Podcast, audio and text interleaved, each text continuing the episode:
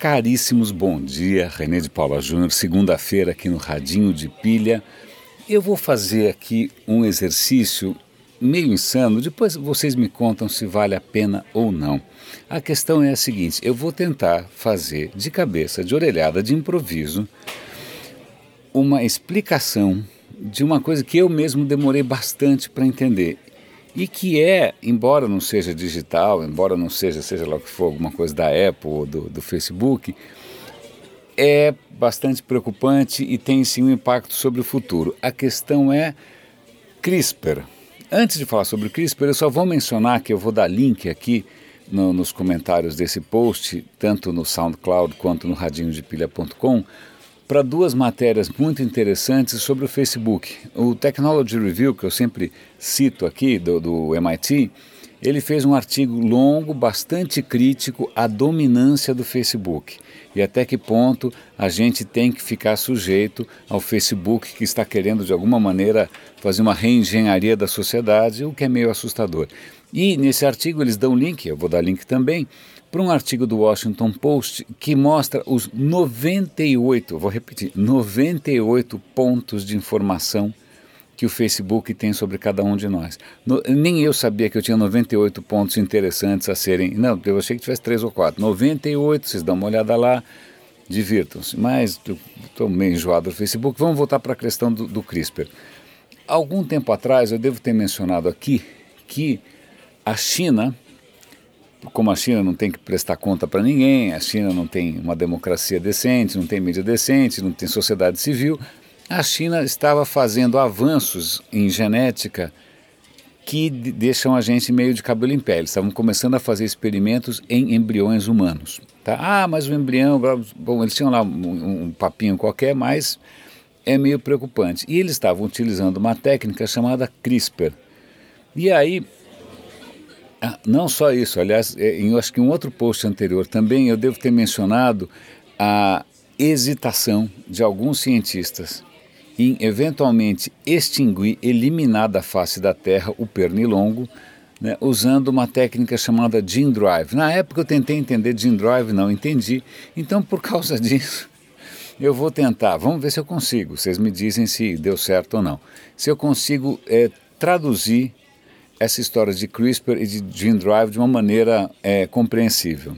A questão é a seguinte: aparentemente, cientistas estavam analisando o DNA de bactérias. Tudo bem. Aí o que, que um cara lá percebeu? Que tinha lá um trecho, um trecho com uma sequência muito bonitinha assim de letrinhas, aí tinha uma sequência bzz, meio bagunçada, meio aleatória, Aí depois repetia de novo o trecho bonitinho, aí uma outra sequência meio louca, repetia de novo um outro trecho bonitinho. Eu falei, mas que engraçado, deve ter um, uma razão para isso, deve ter um padrão. Por que, que sem mais nem menos, sem nenhum papel, sem nenhuma utilidade aparente, você tem uma sequência que se repete, intercalada por aparentemente fragmentos aleatórios de informação no DNA, certo? A questão é a seguinte: isso, na verdade, é um mecanismo de defesa das bactérias contra os vírus. O vírus é o inimigo número um da bactéria, eles ficam o dia inteiro enchendo o saco das bactérias. O que, é que um vírus normalmente faz? Um vírus nada mais é do que uma casquinha com DNA dentro. É só código. Praticamente o vírus é só código. O que, é que o vírus faz? Ele, ele rompe a, bar a, a barreira de uma bactéria, ele injeta o código dele dentro da bactéria. Esse código, se tudo der certo, ele vai começar a produzir outros vírus até a bactéria explodir. Né? Então ele usa a bactéria como uma barriga de aluguel, certo? Certo. A bactéria normalmente não tem muito o que fazer, mas ela tenta se defender. Né? Nos casos que ela consegue se defender, ela faz o seguinte: caso ela não morra, né, ela manda umas maquininhas lá para tentar identificar pedaços de DNA de vírus. Quando ela consegue identificar um pedaço de DNA de vírus, ela recorta, tic-tic, pega o um pedacinho e faz o quê? Coloca como se fosse numa prateleira, dentro do próprio DNA, aquele pedacinho de vírus. Então, quando você vê uma bactéria lá com um, um, um, um espaçador, um pedacinho, um espaçador, outro pedacinho, esses pedacinhos são fragmentos de vírus que a bactéria vai colecionando. Para quê? Para quando ela sofrer um ataque de novo, a primeira reação que ela tem é a maquininha vai lá, pega um desses pedacinhos malucos, bota debaixo do braço e sai para lá e para cá nadando. Quando ela encontra um outro pedaço de código, ela vai ver, deixa eu ver se isso corresponde ao que eu tenho aqui. Se corresponder, ela vai lá e corta a cabeça. Simplesmente ela faz, ela corta a cabeça e mata. Então é como, sabe na delegacia que tem aqueles retratos de procura-se? Então o que a bactéria faz é colocar dentro dela mesma, dentro do próprio código, na própria parede, ela coloca fotinhos dos vírus que ela conseguiu identificar. Quando eles aparecem de novo, vai essa maquininha lá, né? vai essa maquininha lá, pum, corta a cabeça do cara. Tá? Ela, essa maquininha é legal porque ela leva a foto junto com ela. Ela olhou, a foto é igual, ela corta. Oh, descobrimos para que serve e tal. Aí o que acontece? Uma pesquisadora extremamente criativa é, falou: pera lá, isso pode ajudar muito a gente, porque quando os, os, os, os pesquisadores tentam fazer alguma intervenção em DNA, eles não tinham nenhuma ferramenta muito precisa. Dava um trabalho danado, custava caro pra caramba. E tentativa e erro, um saco tal. Eles falaram, bom, então vamos fazer o seguinte, vamos imaginar que fulano tem uma doença provocada pelo gene X. Para não, ah, X parece coisa masculina e feminina, né? então pelo gene Z. Então o cara tem lá o gene Z errado. Puxa, como seria bom se a gente fosse capaz de pegar e arrancar esse gene Z dali. Então o que, que eles... Olha que ideia bem sacada. Eles pegaram aquela maquininha da bactéria, Aquela lá que você dá o retrato para ela, ela sai correndo atrás, certo? Né? Que nem o cachorro que você faz lá cheirar a meia do bandido e sai correndo atrás, tá bom. Então eles pegam aquela maquininha da bactéria e falam: olha, ao invés de procurar aquele pedacinho ali, você procura esse cara aqui. Você procura o Z, tá bom? Se você encontrar o Z, você vai lá e corta. Então é isso, ele pega essa maquininha da bactéria, fornece lá a fotografia do Z, bota dentro de uma célula humana, o que acontece? Ela vai lá, lá, lá, lá, lá Caso ela encontre o Z, ela vai lá e arranca fora. Ótimo, é como se a gente tivesse ganhado de presente da natureza a melhor tesourinha do mundo. Aí você fala, puxa, e. bom, isso é quando você quer arrancar um gene. Agora, vamos supor que você tem um gene errado e queira substituir pelo gene certo.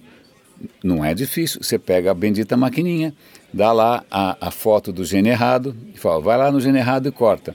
Só que ao mesmo tempo, você injeta, junto com essa maquininha, várias amostras do gene correto.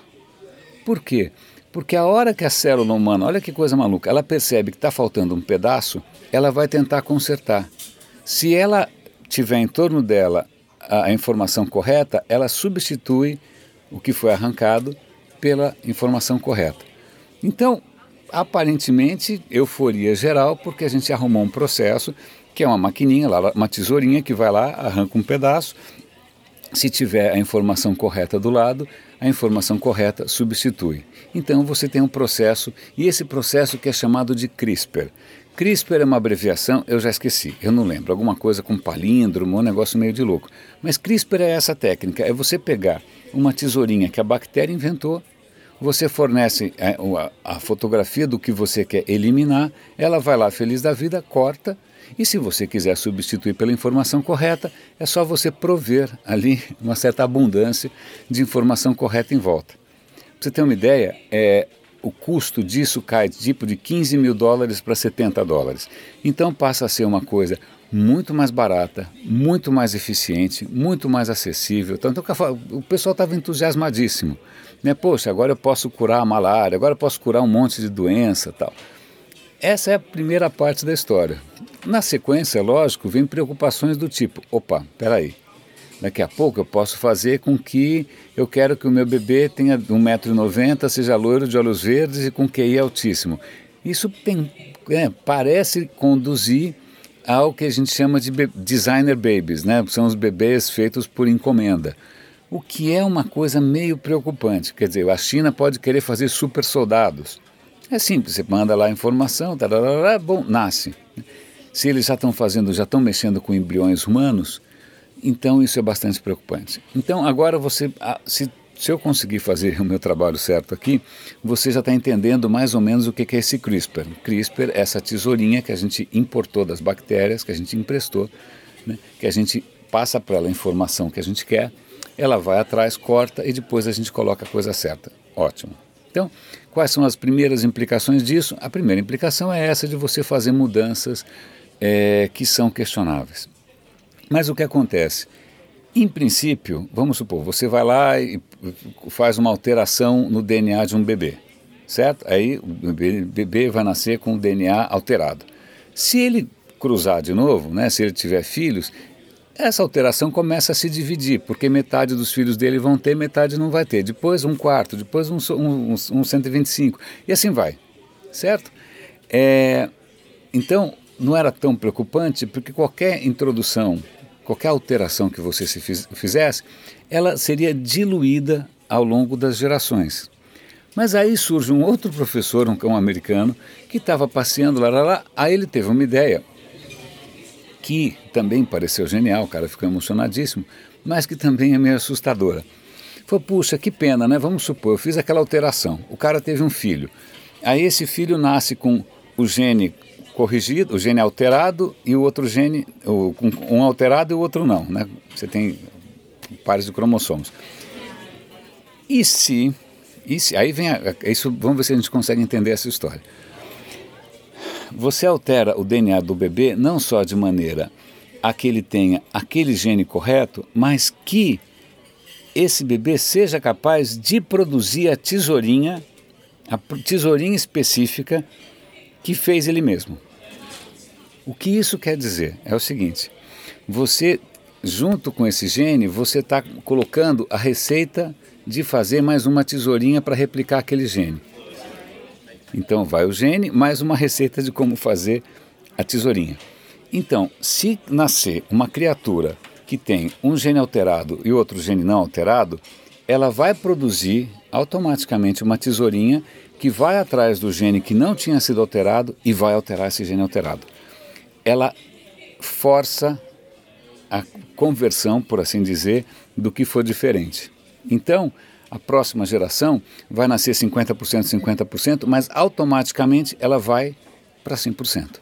Aí a próxima geração, que vai ser 50%, 50%, vai nascer 50%, 50%, mas como ele produz a própria tesourinha, a tesourinha vai lá e transforma os outros né, é, em cópias dela mesma. Ou seja, você consegue introduzir uma alteração que ao invés de ir se diluindo ao longo do tempo, ela vai se espalhando. Você está forçando uma coisa que a própria natureza não faz. A natureza não faz isso. É, a natureza não, não consegue forçar esse tipo de, de alteração é, massiva. Então, isso é chamado de gene drive, drive de gene. Tá? É meio assustador, porque aí você está fazendo uma mudança que não só é irreversível, mas como ela se espalha exponencialmente. É dessa maneira que alguns pesquisadores estavam pensando em eliminar o pernilongo da dengue, o mosquito da dengue. De que maneira? Introduz um gene lá que de alguma maneira incapacita o pernilongo. Né? Aí a próxima geração, só metade ia nascer com esse gene, então metade ia viver feliz e contente. Né? Aí o que acontece? Você coloca junto com essa, com essa mudança genética a receitinha para completar o trabalho o que acontece, você seria capaz de, em princípio, extinguir. É, eu estou chamando aqui de extinção. Extinção completa de uma espécie. Extinção completa de uma espécie. Então, isso tem implicações um pouco assustadoras, né?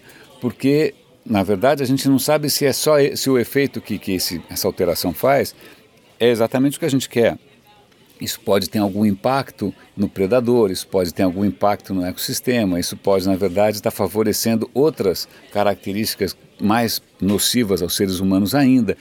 Então, a hora que você mexe nisso, uma, uma coisa é você mexer, fazer uma alteração pontual num indivíduo e essa alteração vai se perdendo.